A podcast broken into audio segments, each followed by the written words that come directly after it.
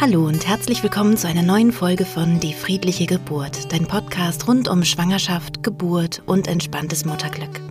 Mein Name ist Christine Graf, ich bin Mama von drei Kindern und ich bereite Frauen und Paare auf eine positive Geburtserfahrung vor. Das mache ich mit Hilfe von einem Online-Kurs, den du auf meiner Website finden kannst und auch mit Hilfe von Live-Seminaren, die ich regelmäßig in Berlin und ab und zu auch mal in Bayern gebe. Wenn dies die erste Folge von meinem Podcast ist, die du jetzt hörst, dann empfehle ich dir, bei Folge 0 zu beginnen und zunächst die allerersten Folgen zu hören. Dann kennst du ein bisschen den Hintergrund und meine Arbeitsweise und dann werden die anderen Folgen einfach ein, ein wenig verständlicher. Aber du kannst danach natürlich sehr, sehr gerne kreuz und quer durch den Podcast springen und dir die Folgen rauspicken, die für dich besonders interessant sind. In der heutigen Folge möchte ich über ein ganz wichtiges Thema sprechen. Und zwar ist es die Frage, wie kann ich bei einer Geburt mit dem geburtsbegleitenden Personal sprechen? Beziehungsweise wie kann mein Geburtsbegleiter, mein Partner, meine Partnerin, meine Freundin, mein Dula, wer auch immer mich da begleitet bei der Geburt, gut mit dem Personal sprechen. Also gerade wenn ich die Hebamme vorher vielleicht noch nicht kenne oder es auch ein, ja, vielleicht auch ein, ein Arzt oder eine Ärztin dazukommt, wenn man Fragen hat zu bestimmten Interventionen, wie kann man das eigentlich am geschicktesten machen? Und ich wünsche dir jetzt ganz viel Freude, wenn du diese Folge hörst. Wenn du schon länger meinen Podcast hörst, dann ähm, weißt du sicherlich schon, dass es mir ganz wichtig ist, dass ähm, man miteinander arbeitet. Das heißt also, dass wenn du vielleicht als werdende Mama ins Krankenhaus kommst zum Beispiel, dass du nicht das Gefühl hast, ähm, du bist von, von feindlich gesinnten Menschen umgeben, sondern dass du dich wohlfühlen kannst mit den Hebammen, auch wenn du die vorher noch nicht kennst, mit den Ärzten und Ärztinnen, auch wenn du die vorher noch nie gesehen hast vielleicht, sondern dass du dich einfach wohlfühlen kannst und darauf vertraust, dass das, was sie machen, genau richtig ist und zu deinem Schutz und zum Schutz deines Babys.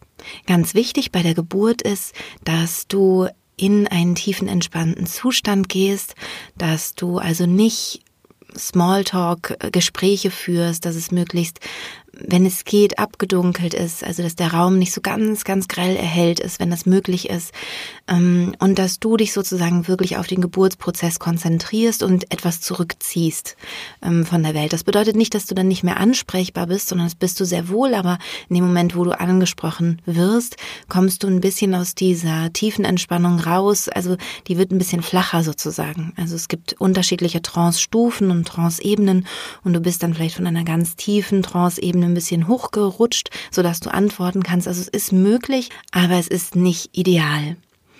Das heißt, es wäre gut, wenn über den Geburtsbegleiter, die Geburtsbegleiterin die Kommunikation mit dem medizinischen Personal stattfinden kann. Was mir beim Hypnobirthing manchmal auffällt, also so an Berichten, was mir Frauen berichten, aber auch was mir Hebammen berichten, ist, dass da oft so eine unangenehme Atmosphäre entsteht, weil die Leute mit einem Geburtsplan kommen. Ich finde einen Geburtsplan an sich sinnvoll, also dass man sich aufschreibt, was wünsche ich mir für die Geburt, welche Interventionen zum Beispiel ähm, kommen für mich in welcher Situation wie in Frage oder was, was möchte ich einfach? Möchte ich, dass, mein, dass die Nabelschnur meines Kindes auspulsiert? Ähm, möchte ich in Zugang gelegt bekommen, auch gleich zu Beginn oder möchte ich das lieber nicht? Also diese, diese ganzen Fragen sich zu stellen, finde ich richtig. Ich finde aber, die gehören ins Vorgespräch. Also wenn man, ähm, ja, wenn man sich anmeldet im Krankenhaus und sie gehören nicht so wirklich, meiner Meinung nach, ähm, in den Moment, wenn man sich sozusagen wirklich kennenlernt zur Geburt selbst. Ich finde es da immer sehr, sehr schön, wenn man, ähm, wenn man eine gute, positive Atmosphäre schafft und ein Geburtsplan kann dann zum Teil ja schwierig aufgefasst werden. Also es liegt zum einen daran, dass die Hebammen, die einfach ganz, ganz tolle Arbeit machen und sowieso auf diese ganzen Sachen achten, dass sie das Gefühl haben, ihnen wird unterstellt, dass sie nicht richtig arbeiten sozusagen. Und Hebammen, die vielleicht eine andere Auffassung haben, also die das vielleicht noch anders gelernt hatten oder ähm, ja, die, die vielleicht auch schlechte Erfahrungen mit Hypnobirthing schon gemacht haben, da kann es eben sein, dass sie dann denken, ah, da kommt schon wieder so eine, die so ihr eigenes Ding machen will und die hört jetzt nicht auf das, was ich sage. Das kann ja nur schlimm werden, die Geburt, weil ähm, die dann irgendwie nicht zugänglich ist für meine Arbeit oder so. Also es kann auf jeden Fall so eine ähm, zu so einer Frontenbildung kommen und das das finde ich halt ganz, ganz ähm, schwierig für die Geburt.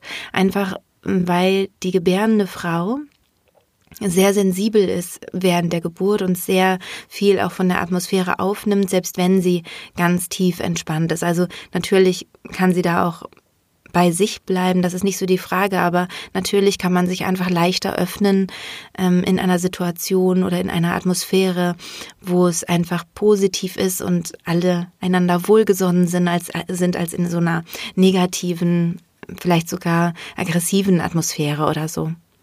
Das heißt, es soll also jetzt darum gehen, was kannst du ganz konkret machen, wenn du ein Gespräch führen möchtest mit einer Hebamme, einem Arzt, einer Ärztin über mögliche Interventionen während der Geburt. Und wenn du selbst schwanger bist, dann ist also diese Folge jetzt besonders interessant für deinen Partner oder deine Partnerin, deinen Geburtsbegleiter oder deine Geburtsbegleiterin. Und du kannst selber natürlich auch diese Methode, die ich jetzt gleich vorstelle, für dich praktizieren. Also das ist auch eine super Methode in allen möglichen anderen ähm, ja, medizinischen Kontexten. Das heißt, wenn du jetzt zum Beispiel eine Voruntersuchung beim Frauenarzt hast, könntest du da eben auch ähm, diese Fragemethode anwenden. Und ähm, ich würde auch empfehlen, dass ihr zuvor das auch übt. Also wenn, wenn man dann erst auf eine Liste gucken muss, oh, wie war nochmal die Fragemethode, es ist schwierig, gerade in einer vielleicht ähm, aufregenden Situation während einer Geburt. Das heißt, es macht Sinn, das vorher eben zu üben. Aber wie gesagt, du selbst als äh, schwangere Frau, als gebärende Frau solltest diese Fragen nicht stellen bei der Geburt. Das kannst du gerne vorher machen, das kannst du gerne danach machen, auch zum Beispiel für Untersuchungen beim Kinderarzt oder so ist es toll. Ja, und ähm, für die Geburt selber ist es eben gut, wenn du nicht mehr in der Situation bist, zu fragen. Also alle, die meinen Kurs kennen und machen, äh, die wissen das schon, dass ähm, ja dass es wirklich darum geht, sich ausschließlich auf den Geburtsprozess zu konzentrieren, nicht noch zu versuchen zu analysieren und äh, mitzudenken, was für eine Intervention ist jetzt vielleicht von außen notwendig. Das sollte wirklich beim Geburtsbegleiter bleiben und beim geburtsbegleitenden Personal. So, nun komme ich aber wirklich zu dieser Fragemethode. Ähm, ich habe die Fragemethode von einer befreundeten Hebamme zugeschickt bekommen. Sie hat mir eine Nachricht ähm, zukommen lassen und hat geschrieben, Christine, du, ich habe etwas, was total in deinen Kurs passt. Also sie kennt auch meinen Kurs und meinte, das ist eigentlich, also das, das solltest du unbedingt den Paaren noch mit an die Hand geben. Und sie hat vollkommen recht. Das heißt, dieser Fragekatalog, der ist jetzt noch nicht im Kurs drin. Also auch für alle, die meinen Kurs machen, für euch ist es auch interessant, diese Fragetechnik kennenzulernen und auch zu verinnerlichen. Ihr könnt euch gerne was zu schreiben daneben legen oder auch dann hinterher in den Shownotes nochmal gucken. Da habe ich das dann natürlich auch alles nochmal reingeschrieben, wie diese Fragetechnik funktioniert. Sie ist zum Glück sehr, sehr einfach und sie ist entwickelt worden für Arztbesuche. Das heißt also gar nicht im Speziellen jetzt für Geburten, sondern generell, wie kann man gut mit medizinischem Fachpersonal kommunizieren. Und man kann es aber eins zu eins anwenden auf die Geburtssituation. Diese Fragemethode, die nennt sich FRAN. V-R-A-N. Und eventuell noch ein weiteres N, aber das erkläre ich dann, wenn ich beim N bin. Also V-R-A-N. Und das V steht für, was sind die Vorteile? Das heißt also, angenommen, du bist in einer Situation, wo es darum geht, ähm, es soll eingeleitet werden. Das wäre jetzt was, wo du als Frau, als gebärende Frau, dann natürlich auch noch total mit deinem Verstand ähm, diese Fragen alle stellen könntest, weil du ja noch nicht in der Geburtssituation wärst. Also das heißt, es soll eingeleitet werden, das wird jetzt vorgeschlagen, dann sagt man, was sind die Vorteile? Und schaut dann, was aufgezählt wird an Vorteilen und dann fragt man die Hebamme oder Ärztin, den Arzt, was sind die Risiken, wenn wir jetzt einleiten? Und dann wartet man ab, was eben die Risiken sind. Dann kommt das A, das steht für, was gibt es für Alternativen? Also vielleicht wird eine bestimmte ähm, Einleitungsmethode jetzt bevorzugt und vorgeschlagen, dann kann man eben sagen, was, was gibt es für Alternativen dazu? Und dann kommen wir zu dem N. Das ist auch eine interessante Frage, nämlich was ist, wenn wir jetzt nichts machen? Oder, und das wäre das zweite N, was ist, wenn wir noch nichts machen? Also das heißt, wenn es später wäre. Und du merkst vielleicht schon selber, wenn du, wenn du zuhörst und diese, diese Fragen eben hörst, also V für was sind die Vorteile, R für was sind die Risiken, A, was sind die Alternativen, N, was ist, wenn wir nichts machen, beziehungsweise wenn wir noch nichts machen, also wenn wir den, Zeit, äh, den Zeitpunkt einfach noch verschieben. Ähm, dass man dadurch ein sehr umfassendes ähm, Fachwissen erhält. Also das heißt, du kannst dich selbst als Patientin, ähm, kannst dich kompetent machen oder zumindest kompetenter, als du vorher warst. Denn bei einer Geburtssituation ist es so, dass man überhaupt nicht weiß, was alles auf einen zukommen kann und was die genauen Umstände sind und warum jetzt was wie. Also man müsste ja sonst ein komplettes, ja, um dieses Fachwissen zu haben, ist ja klar, man bräuchte eine Hebammenausbildung oder vielleicht sogar ein Medizinstudium. Das heißt, das würde einfach zu, zu weit führen, das vorher alles lernen zu wollen.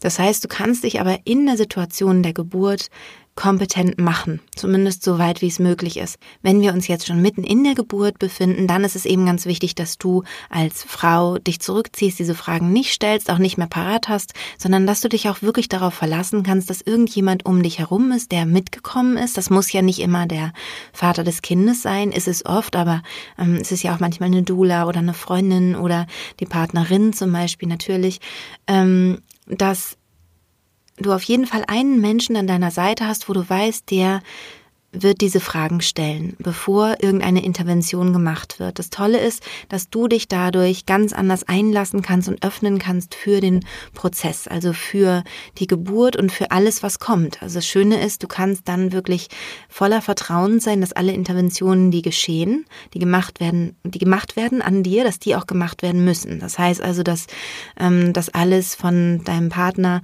abgesegnet wurde.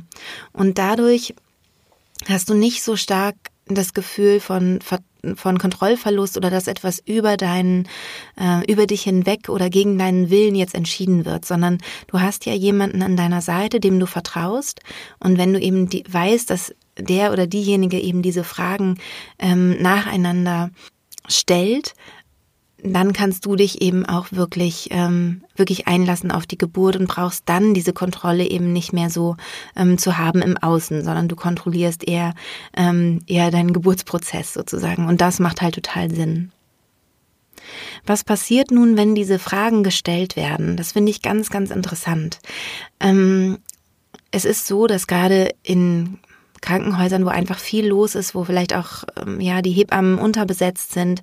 Manchmal ist es wirklich so, dass Hebammen auch 24 Stunden Schichten schieben. Das sind freiberufliche Hebammen, die zum Teil in Krankenhäusern arbeiten. Das ist also irre dass die irgendwann natürlich auch in einen gewissen Trott und in eine gewisse Routine verfallen. Das ist normal. Das machen wir ja alle, wenn wir arbeiten, dass wir irgendwie routiniert werden in unserer, in unserer Arbeit. Gerade wenn man ähm, ja jeden Tag sozusagen die gleiche Arbeit macht oder eine ähnliche Arbeit. Das heißt, es ist also völlig normal. Da braucht man auch niemandem einen Vorwurf machen oder so, sondern das gehört einfach dazu. Da gibt es routinemäßige Abläufe. Und wenn eben dann, sagen wir mal, XY, also ich mag jetzt irgendwie gerade kein Beispiel sagen, aber ähm, es kann ja sein, dass einfach eine Hebamme sagt, und immer, wenn es eben so ist, die Frau eben da und da sich im Geburtsprozess befindet, dann schlage ich mal das und das vor, weil sie das immer so macht. Und das Gute ist, und es ja wichtig, und es gar keinen wirklichen Grund in deinem speziellen Fall jetzt gerade gibt. Und das Tolle ist aber, wenn der Partner ähm, dann die Fragen in deinem Sinne stellt, dann hinterfragt die Hebamme nochmal ihr eigenes Handeln. Das heißt, sie kommt ein bisschen aus diesem normalen Routine-Trott heraus. Und das ist natürlich total super, weil sie dich nochmal individueller anschaut und nochmal deinen ganz konkreten Fall. Und das ist natürlich sehr, sehr wertvoll. Schön ist auch, dass diese Fragetechnik halt wirklich sehr positiv ähm, genutzt werden kann. Also man kann diese Fragen sehr, sehr freundlich stellen, ohne dass ähm, das Personal, vielleicht die Hebamme, dann das Gefühl hat, es will ihr jemand was oder so. Es sind wirklich total ähm, neutrale Fragen, die, ähm, die ja die sinnvoll sind. Und das Gute ist, dass die Hebamme danach, wenn diese Fragen ein, zweimal gestellt wurden, bei Sachen, die sie vorgeschlagen hat, danach auch nochmal überlegt, möchte ich das jetzt wirklich gerade vorschlagen? Ist es wirklich jetzt die beste Lösung für diese ganz konkrete Frau, für diesen ganz konkreten Fall? Ähm, oder gerade nicht? Also die fängt eben an, sich dann eben nochmal zu reflektieren, auch ihr, ihr Handeln nochmal selbst zu hinterfragen. Damit sie dann eben auch gute ähm, Sachen sagen kann, auf die, also gute Sachen antworten kann. Weil natürlich ist es blöd, wenn man als Antwort äh, auf, ähm, was sind die Vorteile, das machen wir hier immer so, hm, ist natürlich irgendwie jetzt äh, nicht so richtig gut, sage ich mal. Und da fühlt sich wahrscheinlich die Hebamme dann auch nicht wohl, wenn sie, wenn sie so etwas äh, sagen müsste, wenn sie sagt, was sind die Vorteile und sagen muss, kann ich jetzt gerade gar nicht so sagen oder so. Ne? Das, das könnte ja zum Beispiel so sein. Das heißt also, viele Fragen würden dann auch nicht mehr gestellt werden oder viele ähm, Interventionsvorschläge ähm, würden vielleicht auch nicht kommen. Nur dann, wenn es eben auch Sinn macht. Und da wollen wir, da wollen wir sie ja auch haben. Also das heißt, wir wollen natürlich eine sichere Geburt, wo einfach es dem Kind und der Mutter am Ende gut geht. Und wenn da irgendwas auffällig sein sollte oder etwas würde jetzt helfen, dann soll sie das natürlich sagen. Dann kann sie aber diese Fragen auch total schnell beantworten. Es ist alles gar kein Ding. Wichtig ist noch, dass diese Fragen nicht gestellt werden sollten, wenn die Geburt schon sehr weit fortgeschritten ist und es vielleicht auch hektisch im Raum wird. Das merkt man aber. Also das heißt, wenn irgendwie das geburtsbegleitende Personal hektisch wird, ähm, lauter spricht oder irgendwas, dann sollte man sich auch als Geburtsbegleiter zurückziehen. Also nicht, dass man nicht mehr bei der Frau ist, sondern dass man einfach dann jetzt nicht dann noch Fragen äh, stellt oder so, sondern man merkt ja irgendwie, es scheint gerade irgendwas ähm, wichtig zu sein oder schnell gehen zu müssen müssen. Und dann sollte man sich dem auch auf keinen Fall in den Weg stellen, sondern es geht jetzt wirklich darum, wenn man im Geburtsprozess ist und es wird ein Vorschlag gemacht zu irgendwas, dass man einfach mal kurz äh, nachfragt, ähm, was die Vorteile, die Risiken, die Alternativen und der, äh, der Zeitpunkt, also ähm, ja, wo, wo es darum geht. Was ich euch auch empfehlen kann, ist, das Miteinander vorher zu üben. Und das muss nicht immer im medizinischen Kontext sein. Also ich hatte ja gerade zu Beginn schon gesagt, dass es, ähm, dass es gut ist, wenn man einfach diese Fragen im Kopf hat und nicht noch darüber nachdenken muss. Und ähm, man kann das natürlich einfach auswendig lernen, das ist eine Möglichkeit. Aber es ist auch toll, das einfach im Alltag ähm, ja, im Alltag einfach anzuwenden. Und ich meine das wirklich auch total banal, einfach nur um einfach diese Fragen zu üben, damit man sie dann eben auch parat hat. Das heißt, ich könnte mir zum Beispiel vorstellen, dass man sagt, okay, wir wollen heute Abend Spaghetti essen. Ähm, oder gehen wir heute, ähm, wollen wir heute was essen gehen oder wollen wir zu Hause kochen? Okay, gut. Ähm, wir wollen was essen gehen. Was sind denn die Vorteile?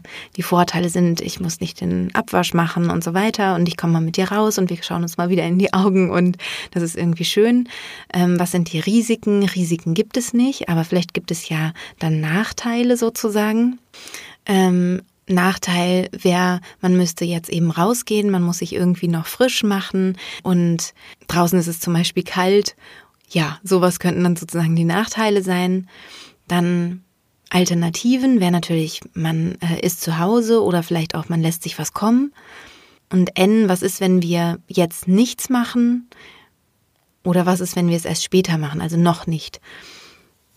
Und dann weiß man halt, ja, wenn wir uns jetzt nicht entscheiden oder jetzt nichts machen, dann wird halt der Hunger stärker und ähm, dann werden wir vielleicht schlechter gelaunt sein. Wenn wir jetzt noch länger warten, das Gleiche. Also so. Ne? Das wäre einfach um das eben zu üben. Und das klingt jetzt ein bisschen äh, komisch vielleicht, aber wenn man das in allen möglichen alltäglichen Situationen abklappert und sich auch eben dieses Fran merkt, also V-R-A-N, einfach dieser Ablauf, dann, ähm, ja, dann ist es einfach bei der Geburt überhaupt nichts mehr, worüber man nachdenken muss. Und für den Geburtsbegleiter ist das eine sehr, sehr große Erleichterung, wenn einfach dieser Fragenkatalog parat ist.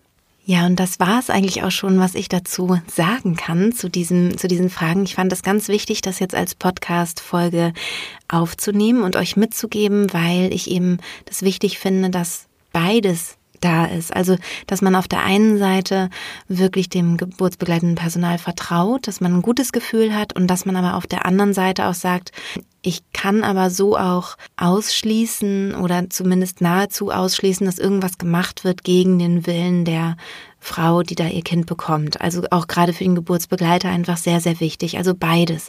Dass man auf der einen Seite eben vertraut und auf der anderen Seite eben sagt, ähm, ich kann aber auch nachfragen und ich fühle mich dann auch gut mit der Entscheidung und habe nicht so das Gefühl, ich stehe so daneben und denke, hm, ich weiß gar nicht, ob ich ich habe irgendwie ein schlechtes Gefühl. Zum Beispiel, ich habe das Gefühl, die Hebamme macht und tut da irgendwas und das bringt meine Frau eigentlich irgendwie raus oder es ist, fühlt sich einfach nicht so richtig gut an, wenn man das vorher alles abgeklärt hat und dann auch sozusagen das Go gibt für eine Intervention.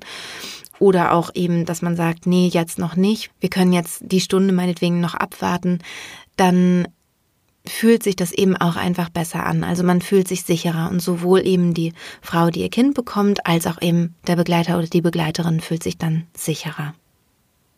Und wie gesagt, ganz wichtig ist, das eben mit, einer, mit einem freundlichen Ton zu machen, ähm, dem Personal einfach das Gefühl zu geben, dass man das sehr wertschätzt, die Arbeit und ja, generell rate ich ja eher dazu, so wenig Interventionen wie möglich ähm, zu machen und so viele wie absolut notwendig. Also das heißt, dass man die Frau möglichst in Ruhe lässt bei der Geburt, denn dann fällt es ihr sehr, sehr viel leichter, in die tiefe Trance zu gehen und es fällt ihr auch sehr viel leichter, sich zu öffnen und eine schöne, positive Geburtserfahrung zu machen, was ja in unser aller Sinne ist. Ja, das war's für heute zu diesem spannenden Thema, wie spreche ich eigentlich am besten mit geburtsbegleitendem Personal. Wie gesagt, übt es auch gerne schon in den Voruntersuchungen und ihr könnt natürlich gerne das im Langzeitgedächtnis speichern und dann auch für die, ähm, für die Besuche beim Kinderarzt ähm, übernehmen. Es gibt manchmal einfach Situationen, wo man unsicher ist als Eltern und sich inkompetent fühlt, wenn das Kind krank ist zum Beispiel und dann ähm, nicht weiß, soll es jetzt wirklich Antibiotikum bekommen oder kann man da noch warten und so kann man das eben total schön abklappern. Also merkt euch gerne diese Methode, dieses VRAN und äh, dann habt ihr was fürs, fürs ganze Leben sozusagen. Wenn dir diese Folge gefallen hat, dann freue ich mich natürlich sehr, wenn du sie weiterempfiehlst, wenn du meinen Podcast abonnierst und natürlich auch riesig über eine Rezension. Und wenn du noch mehr von mir erfahren möchtest, dann schau gerne auf meiner Homepage vorbei. Das ist www.geburt-in-hypnose.de. Ähm, ich verlinke dir das natürlich sehr gerne auch noch in den Show Notes. Und ich wünsche dir jetzt noch einen wunderschönen Tag oder wunderschönen Abend, wann auch immer du diese Folge hörst, eine schöne Woche. Und nächsten Sonntag gibt es dann eine nächste Folge. Alles Liebe, deine Christine.